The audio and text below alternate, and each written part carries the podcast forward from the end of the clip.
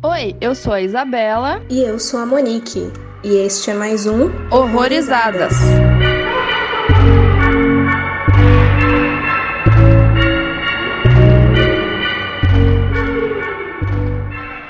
Oi, gente, sejam bem-vindos a mais um Horrorizadas. Hoje vamos falar aí do False Positive, um filme que saiu esse ano. E para conversar com a gente aqui, a Daiane, que já conversou outra vez com a gente lá no Dark Touch, né? E tá aí de novo. Seja muito bem-vinda novamente, Dai. Obrigada, meninas. Agradeço muito o convite. É um prazer estar aqui com vocês novamente. A gente que agradece. E se você quiser falar um pouco mais sobre seus trabalhos, pode ficar à vontade. Gostaria de convidar vocês, né, que têm interesse na temática de filmes, né, e séries, para seguir minha página no Instagram, né, arroba 2020 Vocês vão encontrar bastante dicas legais por lá. É isso aí. E como ainda falou aí, a gente vai falar do False Positive. Ele trata aí sobre um casal, a Lucy e o Adrian, que decidem se consultar com um dos mais respeitados especialistas em fertilidade do mundo, o ilustre Dr. Hindle. Mas após conseguir ficar grávida com um bebê saudável, Lucy começa a perceber algo sinistro por por trás do charme inegável do médico, a levando a descobrir uma perturbadora verdade sobre ele e sobre sua própria gestação. E assim, né? O filme é dirigido pelo John Glee e roteirizado por ele e também pela Ilana Glazer, que é a protagonista do filme, a Lucy. Uhum. E a ideia aí surgiu há um bom tempo, mais de uma década, se não me engano, quando o diretor e a esposa dele sofreram um aborto e a Ilana, ela se juntou bons anos depois depois aí no roteiro, enquanto eles estavam filmando uma série chamada Broad City. Assim, foi muito útil a participação dela, porque pelo que ele fala, os roteiros iniciais eles eram mais poemas meio reflexivos sobre o tema geral que ele queria tratar, e ela que foi ajudando a dar aquela encorpada para ter o resultado que a gente viu atualmente no filme, né? E por enquanto, sem spoiler, o que, que achamos do filme? Bom, é, eu esperava bem mais, assim, principalmente, né, do final final, mas até metade do filme eu tava curtindo bastante. E aí depois parece que, né, de uma certa cena ali para frente, ele vai entregando as coisas de uma forma muito rápida, assim, vai tirando aquele gostinho, né, de não saber o que que tá acontecendo, vai entregando muitas coisas, que eu acho que, assim, me incomodou muito. E, bom, por enquanto é isso que eu vou falar. Pra não entregar muito, né? É. Eu não sei se eu tava esperando mais, porque eu não sabia o que esperar, na verdade. Uhum. é assim, sei lá, grávida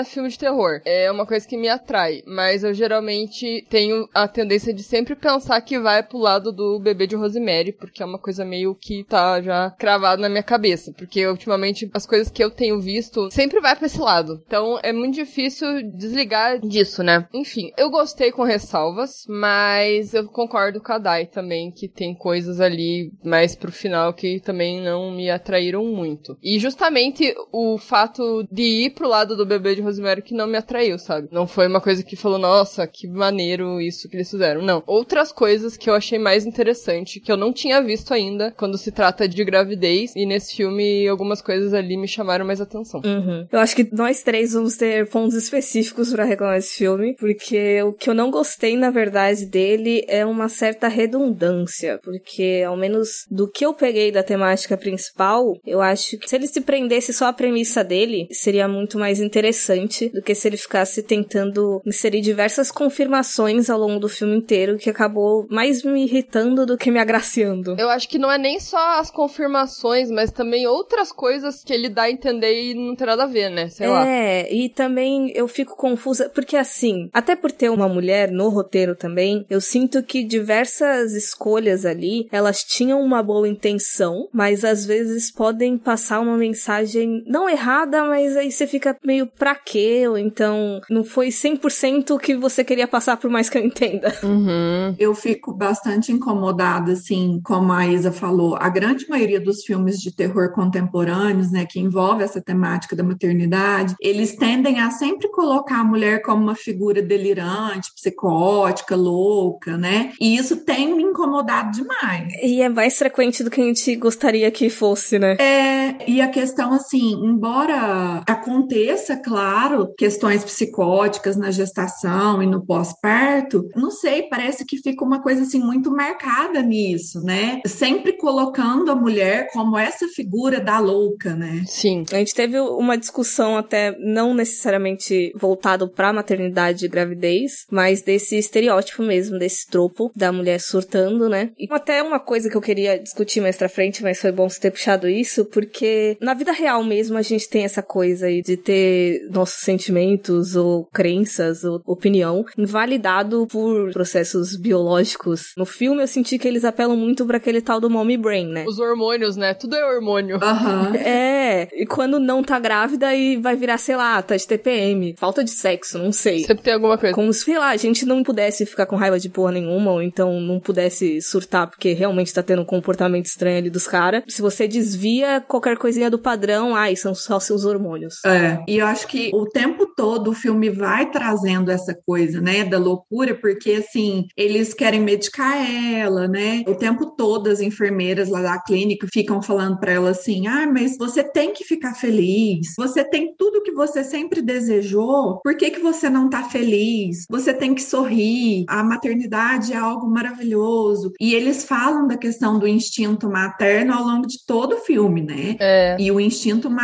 é algo muito questionável hoje por várias correntes da psicologia, né? Principalmente pela abordagem que eu estudo, que é a psicanálise, de que o instinto materno é uma coisa, na verdade, totalmente cultural, né? Que nos foi colocada como você tem que gostar de ser mãe e você nasceu para ser mãe, né? Como se fosse o destino de todas as mulheres. E na primeira fala da Lucy do filme, ela fala isso. Quando ela tá frustrada, né, fazendo aqueles testes que sempre dá negativo, ela fala, né, como mulher, essa é a única coisa que eu deveria ser capaz de fazer e não posso. Né? Então, socialmente, né, como se a mulher, ela só cumpre o seu papel enquanto mulher se ela for mãe, né, que é a maternidade compulsória. É, eu acho que a Lucy foi muito, como, né, todas nós, eu acho, criadas para pensar, né, que é a função dela, né? Então ela realmente ela fala isso e se sente culpada por não conseguir, né? E isso é um negócio interessante porque em nenhum momento no filme é questionado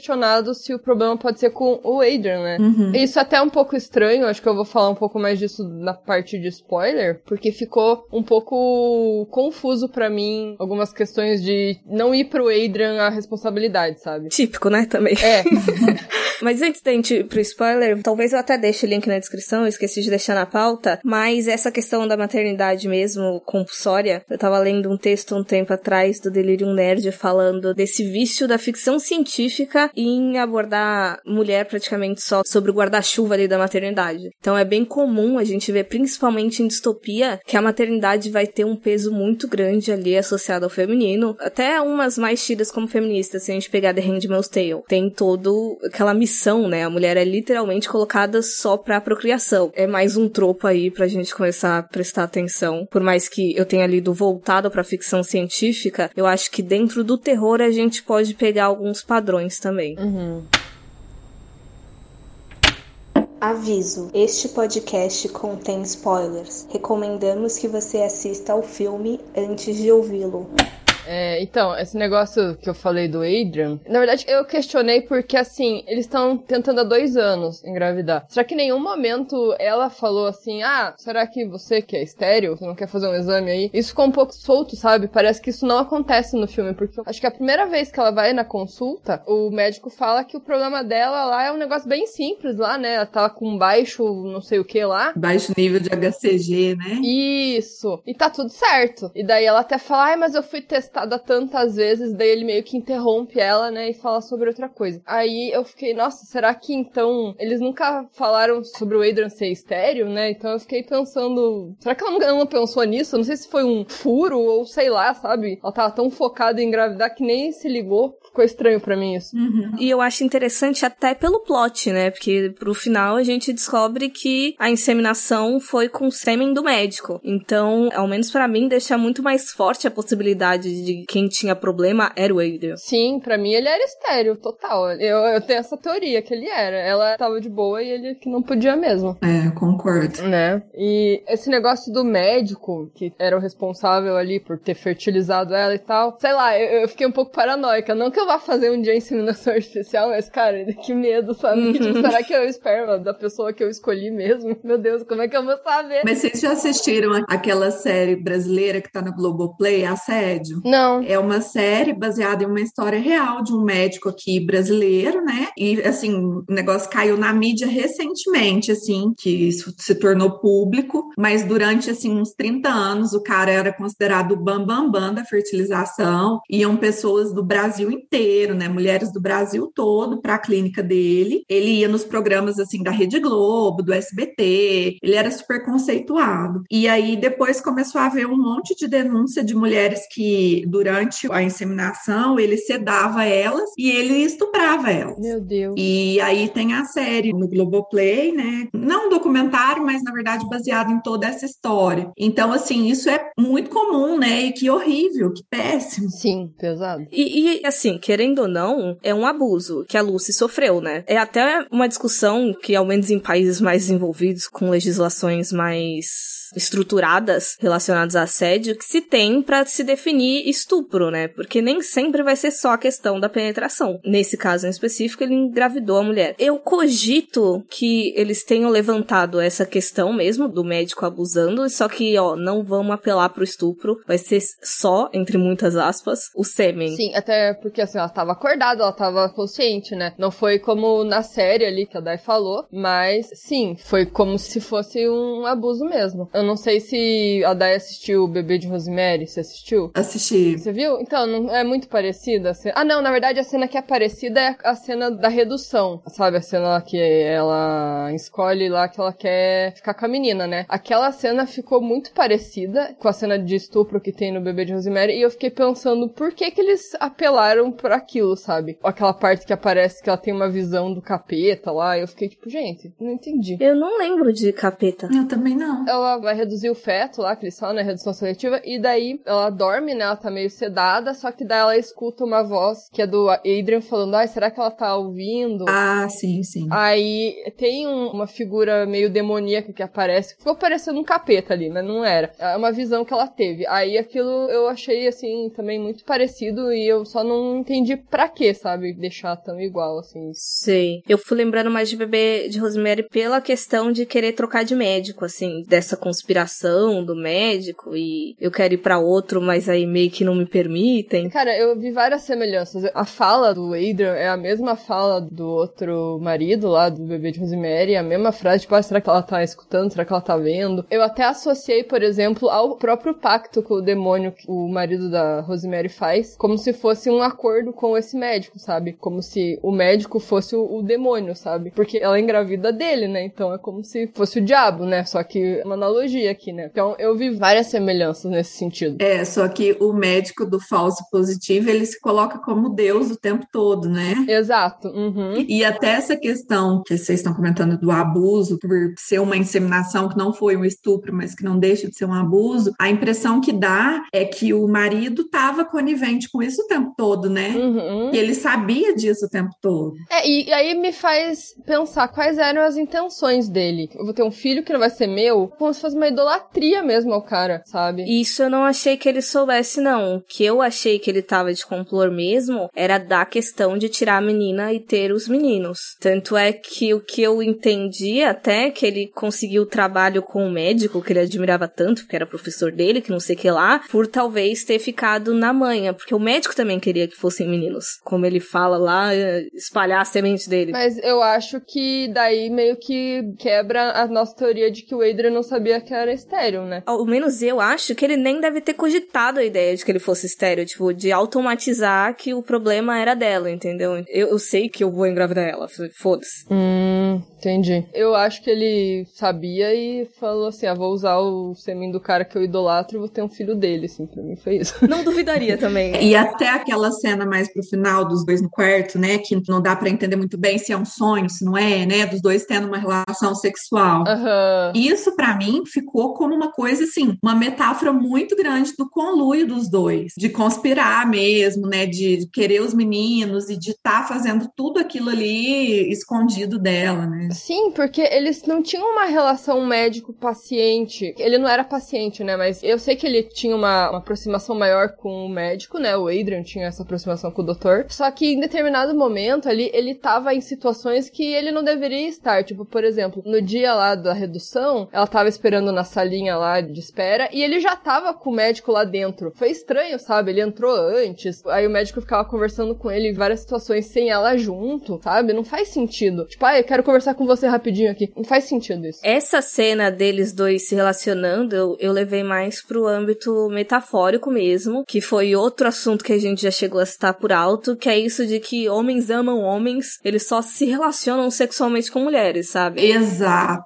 E aí, toda aquela paparicação dele pra cima do médico, até porque eu imagino que ele via ele como uma figura, assim, de poder, eu enxerguei isso mais da parte metafórica. Por mais que eu ache que eles estavam reunidos ali tramando alguma coisa, eu vi essa cena, assim, muito mais aberta. Uhum, sim. Descartando total as escolhas dela, né? O que é mais importante aqui não é você, né? No caso. Exatamente. Foda-se. E essa parte que me incomoda um pouco, porque assim, são diversas ações, assim, dessa mulher sendo completamente não só descredibilizada, mas tendo as vontades dela total ignorada, assim, zero respeito. E aí eu fico pensando de, tá, beleza, eu entendi qual é a mensagem que vocês estão passando de todo esse gaslight aí que estão fazendo com ela, mas vocês passarem o filme todo fazendo isso, no que que ajuda, sabe? Se prendesse ao menos para uma coisa principal, ao menos para mim, eu enxergo muito mais produtiva essa ideia de quererem tirar a menina para deixar os caras. Eu acho que passa uma mensagem muito mais forte do que ficar violando ela em diversos momentos do filme inteiro, em todos os âmbitos. Tipo, até com as amigas delas de que, ai, eu tô desabafando aqui para você e a mulher pega, vira as costas e fala pro marido e pro médico. Por quê? Qual era a necessidade disso o filme todo? É porque dentro ali das condições que ela estava com o marido, eu acho que se colocassem ele como um cara. É que não, não condiz com o que ele era, né? Se ele não descredibilizasse ela, não faria justo ao personagem, né? Não sei. Não, é porque assim, eu tô falando de filme todo, não necessariamente do Andrew. Tem dessa da amiga que falou. Aí, por exemplo, a gente vê uma cena de quando ele vai coletar esperma só. E aí a gente vê lá ele assistindo pornô com o cara enforcando a mulher e tudo mais. E aí tem toda essa questão de envolver a doula, que eu também achei quase desnecessário, porque super jogado. Eu também achei. É muita coisa, muita, muita coisa. Eu fiquei, por que, que você só não se ateve, assim? Tudo bem desenvolver personagens, tudo bem desenvolver situações, mas é que era toda hora violação, sabe? Aí eu fico, nossa, pra que tanta redundância? A gente já entendeu, tipo, a premissa já era o suficiente. É mais isso que eu tô falando. Tipo, era muita coisa desnecessária que nem acrescenta muito dentro da história. Entendi. É, não sei. O que, que você falou que envolveu quem? A doula, a parteira. Ah, tá. Então, ela tava envolvida, isso que eu achei estranho. Eu não, não consegui entender se ela tinha envolvimento no complô todo ou o que que era. Ficou jogado pra mim isso mesmo. Não, não achei que ela tivesse, mas tentaram forçar de repente uma culpa branca ali no meio do nada. E eu fiquei, pra quê? Eu não gostei. Porque quando começa a mostrar essa parte da parteira, né, que ela começa a assistir os vídeos dela, ela faz até uns questionamentos super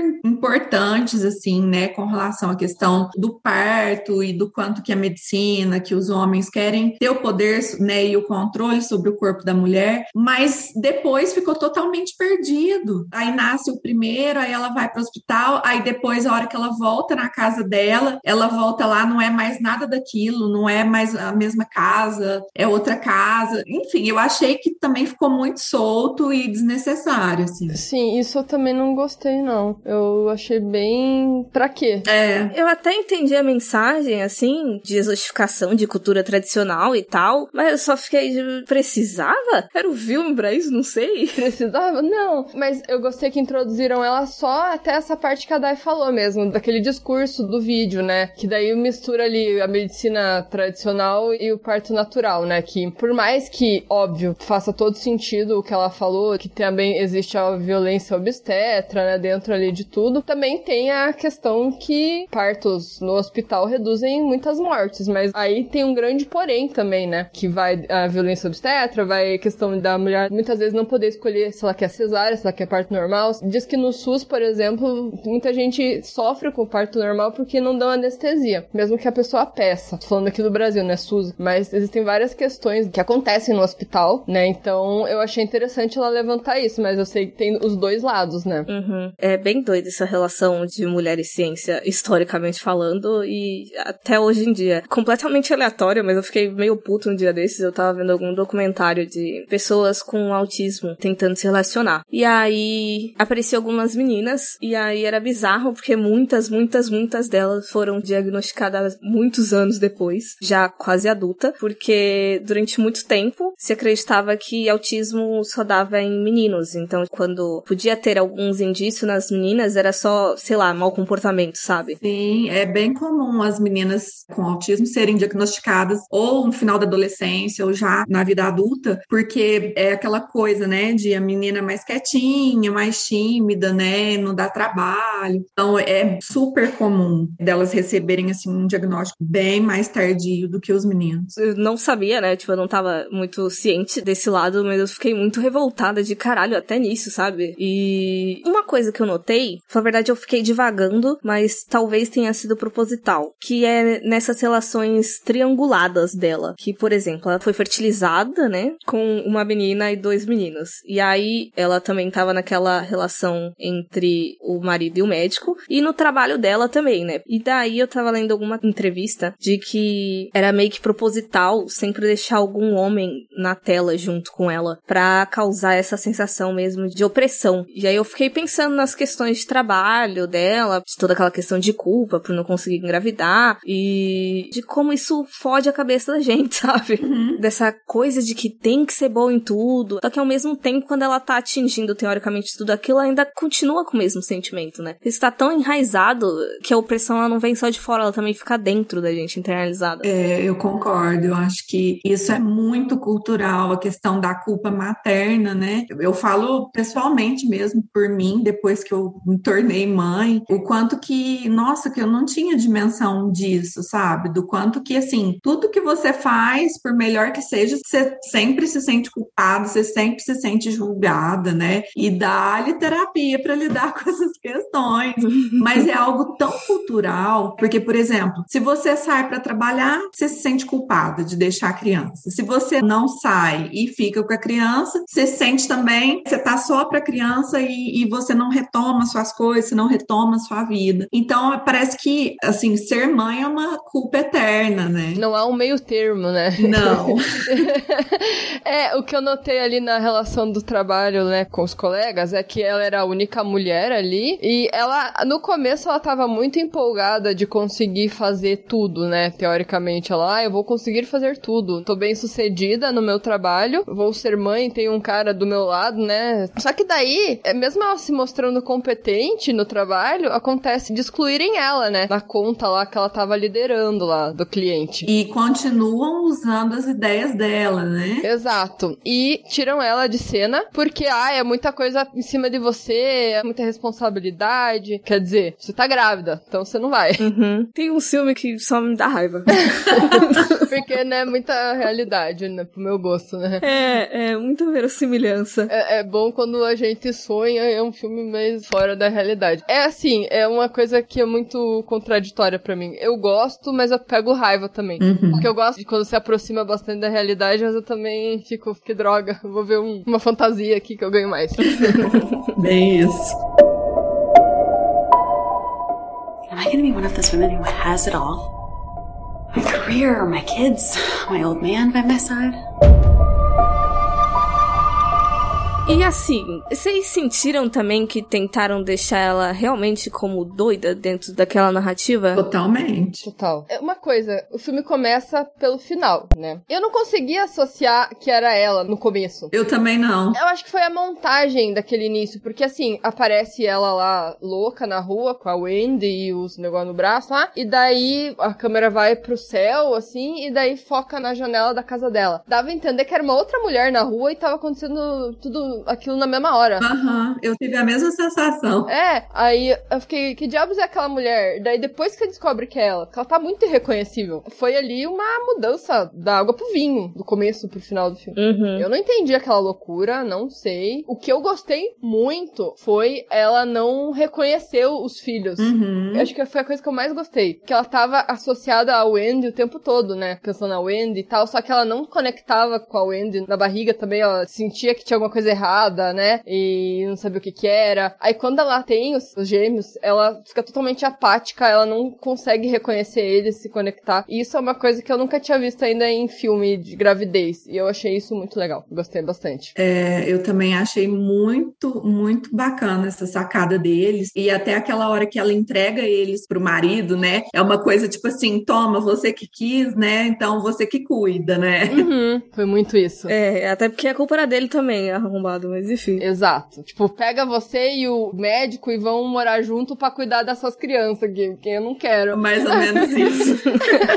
mas assim, eu também não, não consegui ter uma coisa assim, ah, foi isso que aconteceu, porque ficou tanta coisa misturada, né, de querer mostrar que ela estava alucinando, que às vezes era um sonho, que, que era real, que não era. Mas assim, para mim, o que fez mais sentido foi a questão dela querer muito a filha, né? E aí parece que tudo começou a, a desandar depois da redução seletiva, né? Que ela tinha que escolher. Uhum. E aí até parece que assim, que inconscientemente ela já sabia, né? Que eles tinham tirado a menina. Sim. Tinham, né, no caso, reduzido a menina e não os meninos, porque parece que tudo começa ali, né? Dela começar a questionar as coisas, dela ter aqueles sonhos, né? Dela ter aquelas espécies de alucinações. Então, para mim, assim, deu a impressão que foi muito uma questão dela estar tá vivendo um luto pela perda da filha, que era o desejo dela, né? É, eu acho que faz sentido total. Só que tem uma coisa que acontece antes da redução que ela já alucinou, que eu falei, gente, pra quê? Que eu não sei se vocês chegaram a perceber, eu só fui perceber na segunda vez que eu vi o filme, que é no ultrassom, tem o ultrassom dos gêmeos e da Wendy. Quando ela descobre que ela tá com três crianças. O ultrassom da Wendy se mexe, mostra uma caveirinha na cara da criança. Assim. Ah, sim. Eu fiquei, gente, what the fuck, tá ligado? O que, que vocês querem mostrar? Bebê demônio? Tipo, ficou tosco pra caralho. É, muito desnecessário. Né? Por isso que eu achei assim que a todo momento, ai, tem alguma coisa errada com a Wendy, ai, não sei o que a Wendy, tentando jogar na gente ali uma ideia que não era, sabe? Não ia ser, tipo, ai, o que, que tem de errado com ela?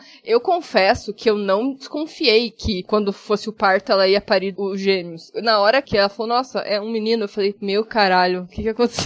que foda isso, velho. Aí eu fiquei de cara. Mas eu não tinha desconfiado. Mas eu não gostei dessas sugestões que o filme dá. Sim, sim. O corredor lá apagado e aquele barulho. Ai, o que que é, sabe? Aí o Adrian foi ver o que que era. Não era nada. Mas tá, o que que aconteceu ali? Aquela cena lá que eles estão indo pro discurso, né? Eu fiquei, o que é isso? É, então, é, é esse tipo de coisa que eu fico, pra quê? Essa questão mesmo da doula, da parteira, de ter visto tudo exotificado, cheio de máscara, que não sei o que lá, e depois que ela passou pelo parto, aí tava tudo, entre aspas, normal. Tá, mas por que que tava fazendo a menina alucinar daquele nível, assim, sabe? Eu também fiquei pensando muito isso. Eu acho que eles tentaram ali fazer essa crítica que você falou, Monique, lá de exotificar a, a cultura mais natural ali, né? Que foi só um parto natural e às vezes a pessoa vive em outro mundinho e não, não tem ali a perspectiva de que, não, é só um parto natural, não vai ser uma pessoa totalmente, que nem o, até o médico fala lá, tanto voodoo que tem por aí, tipo, os negócios, tipo, gente, não, é só um parto natural. Então acho que eles tentaram fazer uma crítica, mas sei lá, ficou jogado. Não, mas eu, eu tava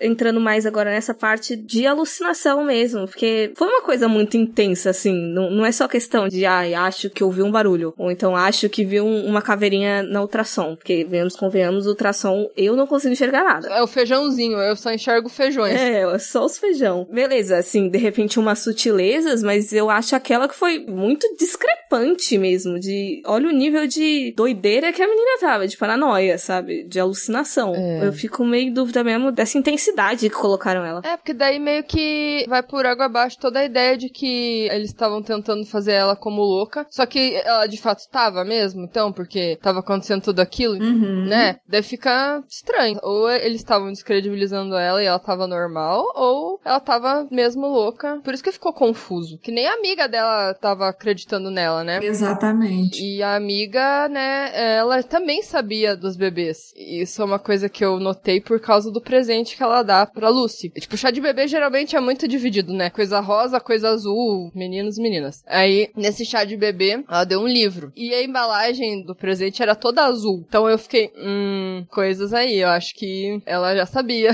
Porque foi muito, ah, eu quero dar um presente além do chá. Mas não, você sabia que você não ia poder dar uma roupinha, né? Porque você ia ter que dar duas, né? Então, vamos disfarçar aqui. O que eu tinha entendido ali, que ela até fala um presente de mim para a Lúcia. Que eu tinha entendido que ela tava dando um presente pra mãe, assim, não que fosse umas coisas pro bebê, porque, assim, eu entendi que ela já tinha conversado com o cara, até por ela saber essas informações, tipo, que o nome da Lúcia era Lúcia, por ela gostar do Peter Pan e tudo mais. Eu acho que ela até meio que ganhou uma vaga no hospital do médico renomado lá por ter passado as informações da Lucy, mas eu não cogitei que ela soubesse que eram meninos, não. Mas pode ser. Eu acho que ela sabia sim. E daí tem essa questão do nome, né, também, que daí fez mais ela desconfiar, né? Uhum. E uma coisa que eu fiquei na dúvida também, não sei se vocês lembram, naquela cena que ela tem o sangramento e vai lá para a clínica e faz o ultrassom para ver se tá tudo bem e tal. E aí o médico lá fala, né, que tá tudo bem, que é porque o útero dela tava se abrindo, tal, tal. E aí ela pega e fala assim para eles: "Ela tá bem?" Aí eles olham para ela, tipo assim, ela. Uhum. Isso me confundiu bastante, porque ficou uma coisa muito assim, será que eles falaram para ela que a menina tinha sido reduzida, ficou só os dois e ela negou aquilo e por isso que aconteceu todo aquele surto, todas aquelas alucinações ou não? Eu fiquei me questionando muito isso. Sim. Ou eles estavam tão fixados no plano deles, né, que eles esqueceram da Wendy, que ela existiu, sei lá. Eu fiquei um pouco na dúvida mesmo. Também. É, então, quando você tava falando de que não cogitou que fosse nascer menino, eu lembro que na primeira vez que eu vi, eu cogitei que eram os meninos por causa dessa cena. Hum. Eu não acho que ela sabia, não. Eu acho que eles não iam desvencilhar, porque eles meio que dão uma concordada de tipo, ah, é sim, a menina. E aí continua. Tipo, muda de assunto, né? É, exato. É, e uma coisa que eu acho que é meio furada também é porque não mostra ela fazendo mais nenhuma outra sonografia depois que acontece a redução. Aí é mais um ponto pra ela mesma desconfiar. Nossa, mas o cara não- nunca mais vai ver como é que tá a Wendy, né? Porque quando vai fazer a ultrassonografia, ela ia ver que não tava ela lá, né? Sim. É uma jogada muito arriscada também dos caras, né? Só fez um ultrassom na sua gravidez inteira. É. É porque nos Estados Unidos é caro. É, ué. é, se fosse uma família pobre no filme, eu até usaria essa justificativa, né? Os caras não tinham grana, né? Tinham cacife. Complicado. E o que, que vocês acharam de toda essa metáfora aí de Peter Pan? Eu não tenho a menor ideia. Eu só gostei da cena dos bebês flutuando com a musiquinha. Eu achei legal, mas eu não sei. E confesso que eu não consegui ligar. Então, eu achei assim que quando ela fala da escolha do nome, né, da Wendy e tal, eu não lembro se é nessa cena ou se é mais pra frente que ela fala que ela escolheu esse nome porque seria uma forma dela ter a mãe dela de volta, né? Porque a história do Peter Pan ligava a Wendy, no caso, que seria a filha que iria nascer, teria uma algo que religaria ela à mãe que morreu. Sim. E a Wendy, na história do Peter Pan, ela faz o papel de mãe sem ser mãe, né? Uhum. Ela vai lá para a terra dos meninos perdidos e fica brincando, né, fingindo que é a mãe deles. E aí quando o negócio fica sério, ela volta. Então, não, sei assim, você pode ter alguma coisa a ver nesse sentido, não sei o que, que vocês pensaram. Eu tava pensando na perspectiva dos pais mesmo, da criança ir embora, tipo, dessa questão do luto mesmo, dos pais com as crianças que foram. Porque, eu não sei, eu fiquei pensando em Peter Pan, parece uma metáfora de criança que morreu, de ir pra terra do nunca, de nunca mais crescer e esse tipo de coisa. Faz muito sentido. Total, né? É, Eu achei a Lucy bem diferente das outras mulheres do grupo de apoio que ela tava. Ela se destoava, né? Não sei se vocês também acharam isso. Porque a personagem, Lucy, ela é muito natural, assim. As meninas, tipo, usam maquiagem, tem a sobrancelha feitinha, tem cabelinho e tal. Não, a Lucy é, assim, gente como a gente. tipo, normal, assim. Beleza de metrô, que nem ela tinha falado. Isso, é, beleza de metrô, tipo, não é beleza de passarela. Então eu achei isso interessante, porque ela destoa total daquelas moças. E eu acho que ela tava bem desconfortável ali, por mais que ela tivesse com outras mulheres passando, entre aspas, pela mesma coisa que ela, ela não tava, né? Ela não conseguia ser compreendida nem pelas mulheres que estavam ali grávidas junto com ela. É, e aquele grupo, né, lá de mulheres e tal, passa aquela coisa super artificial, né? É. Da maternidade idealizada, da maternidade perfeita, tudo que ela não estava vivendo, né? Sim, é a romantização da gravidez, né? Isso. Que a gente encara na cultura pop, enfim, na vida, né? Filme, série, até novela, né? Enfim, tudo que colocam na nossa cara aí romantiza a gravidez, né? E não, não só a questão da romantização, eu peguei muito também essa falta de. Eu não sei se é ego o termo psicologicamente correto, Dai, mas a existência delas era baseado não só em maternidade, mas no conceito familiar. Que tem aquele rolê todo de, ai, fazer cirurgia estética pro marido depois. E aí tem uma hora que ela tá falando com aquela que ela se aproxima mais de, não, eu com certeza vou largar o trabalho, porque sem condições eu não aceitaria não fazer tudo pro meu filho. Isso. E a Lucy ainda dá alternativas, falando, não, mas trabalha de casa, né? Não precisa sair do trabalho, eu trabalho em casa. Ah, não. A gente decidiu que vai ser melhor. E o Adrian também sugere que a Lucy pare de trabalhar, né? É, e o sacrifício sempre tem que vir da mulher, isso que é engraçado, né? É, só que daí isso ficou um pouco conturbado também, porque tem uma hora que ele tá falando no telefone que ele diz que quer tirar três meses de licença para ficar em casa com ela. Não entendi, assim, meio confuso, né? Já que eles usam como crítica, né? Isso que você falou até agora. Aí colocam essa fala aí dele, eu fiquei, ué. Olha, do jeito que esse filme é todo conspiratório, eu não duvido nada que ele estivesse falando com ninguém. É, exato, eu pensei. Inclusive, foi um dos motivos de eu ter visto o filme, foi por causa desse ator, porque ele, ele é o protagonista da minha série favorita. Tipo, Qual série que é? The Leftovers. Fazia tempo que eu não via nada com ele. Quando eu vi que tinha a cara dele assim, eu falei, ah, eu vou ver isso aí. É, eu não sei se você lembra que eu tinha comentado do False Positive faz um tempo, que ele ia sair. Não sei, foi no começo do ano que eu até falei, ah, tá ligado? Vai ser outro filme da 24, de terror, False Positive. Acho que lembro. Talvez perto de quando a gente gravou Saint Maud, não? Eu não sei. Eu acho que foi terror, A24, enfim, foi isso. Falei, não, vou, vou esperar, vamos ver qual é. É, é, já levanta as orelhinhas. É, até porque, assim, o, o elenco é até conhecido, né? Meio que ressuscitaram, né, umas pessoas, que nem você falou da série, eu não, não conhecia. Pra mim, ele tava sumido, né? Mas a própria a, a Sofia Bush, que é a atriz que faz a Corgan, ela também tem a carinha conhecida e tava sumida. O, o Pierce Brosnan também. Uhum. A Ilana Glazer, eu confesso que eu não conhecia, mas como eu não tô no, no, mundo das séries, pode ser que ela esteja em série e eu que não, não manjo, né? Então. Eu acho, não tenho certeza, mas eu acho que ela é comediante. Eu lembro da cara dela, assim, talvez de alguma participação de alguma coisa. É nada muito fixo. Hum, entendi.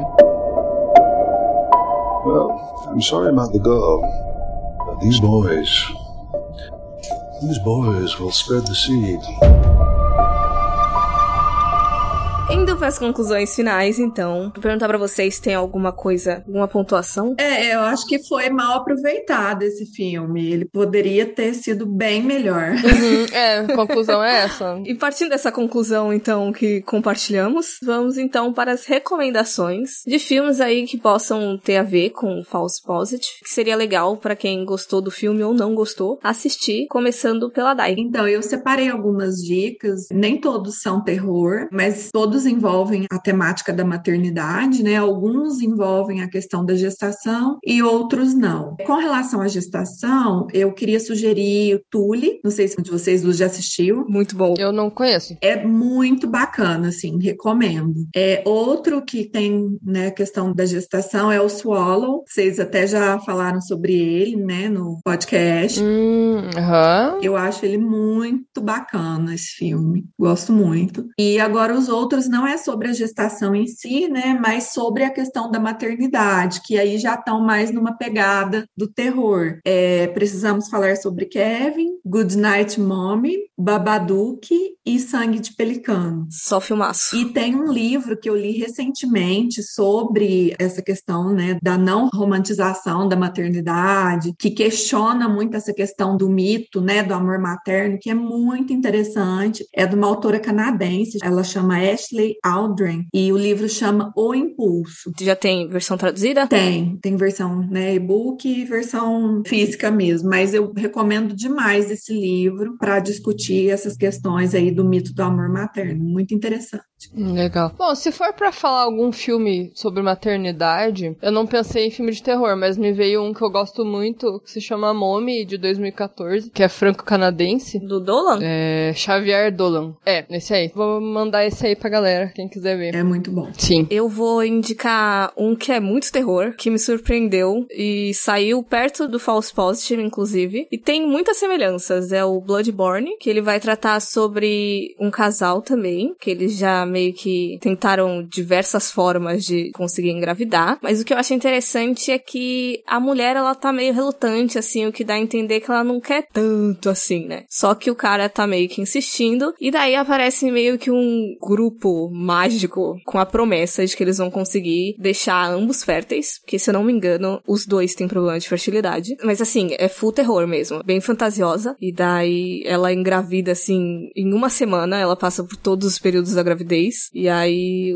a questão é o que, que vai sair desse bebê, né? Porque só aconteceu um monte de parada bizarra com ela. Mas foi engraçado que eu assisti ele bem próximo da primeira vez que eu assisti False Positive. E tem umas cenas que são muito parecidas, por exemplo, quando a Lucy começa a sangrar, no Bloodborne também tem um sangramento, aí aparece o médico falando, não, porque isso é normal, isso é seu útero se esticando, que não sei o que lá, porque tá sendo muito rápido de uma vez. Tem esse tom meio conspiratório também de estão fazendo algum mal sem falar toda a verdade. Então, é interessante, mas assim, ele vai muito mais pro terror, ele não tem muita crítica social foda, mas eu notei muitas comparações entre os dois. Nossa, sabe que filme que eu lembrei? Eu não vi esse filme, mas é com aquela Natasha Lyonne, que fez Boneca Russa, que tem um filme que ela tá grávida de algum monstro. Ah, sei qual filme. Rebirth, eu acho. É, eu lembrei disso. Eu não sei, você viu? Vi, mas faz muito tempo. Eu não vi. Eu sei que ela é engravida também de uma coisa que não é bem um, um ser humano. Enfim, lembrei disso.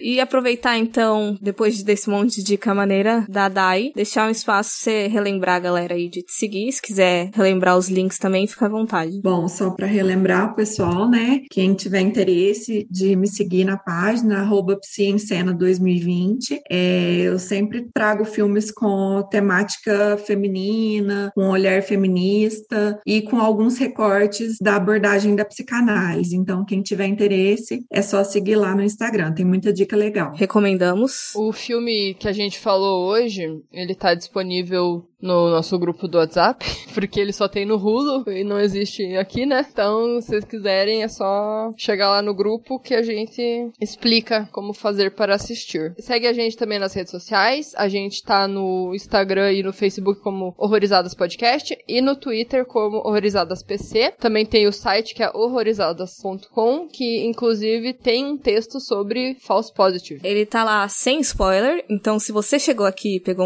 de spoiler, mas quer indicar o filme para alguém, só mandar o texto lá que ele já vai estar tá introduzido, já vai ter os links tudo certinho e dá pra ouvir o episódio depois. Mas é isso, gente. Esperando que vocês tenham gostado do episódio e também do filme, mais que a gente acho que podia ser melhor. Mas até a próxima. Até. Tchau. Tchau.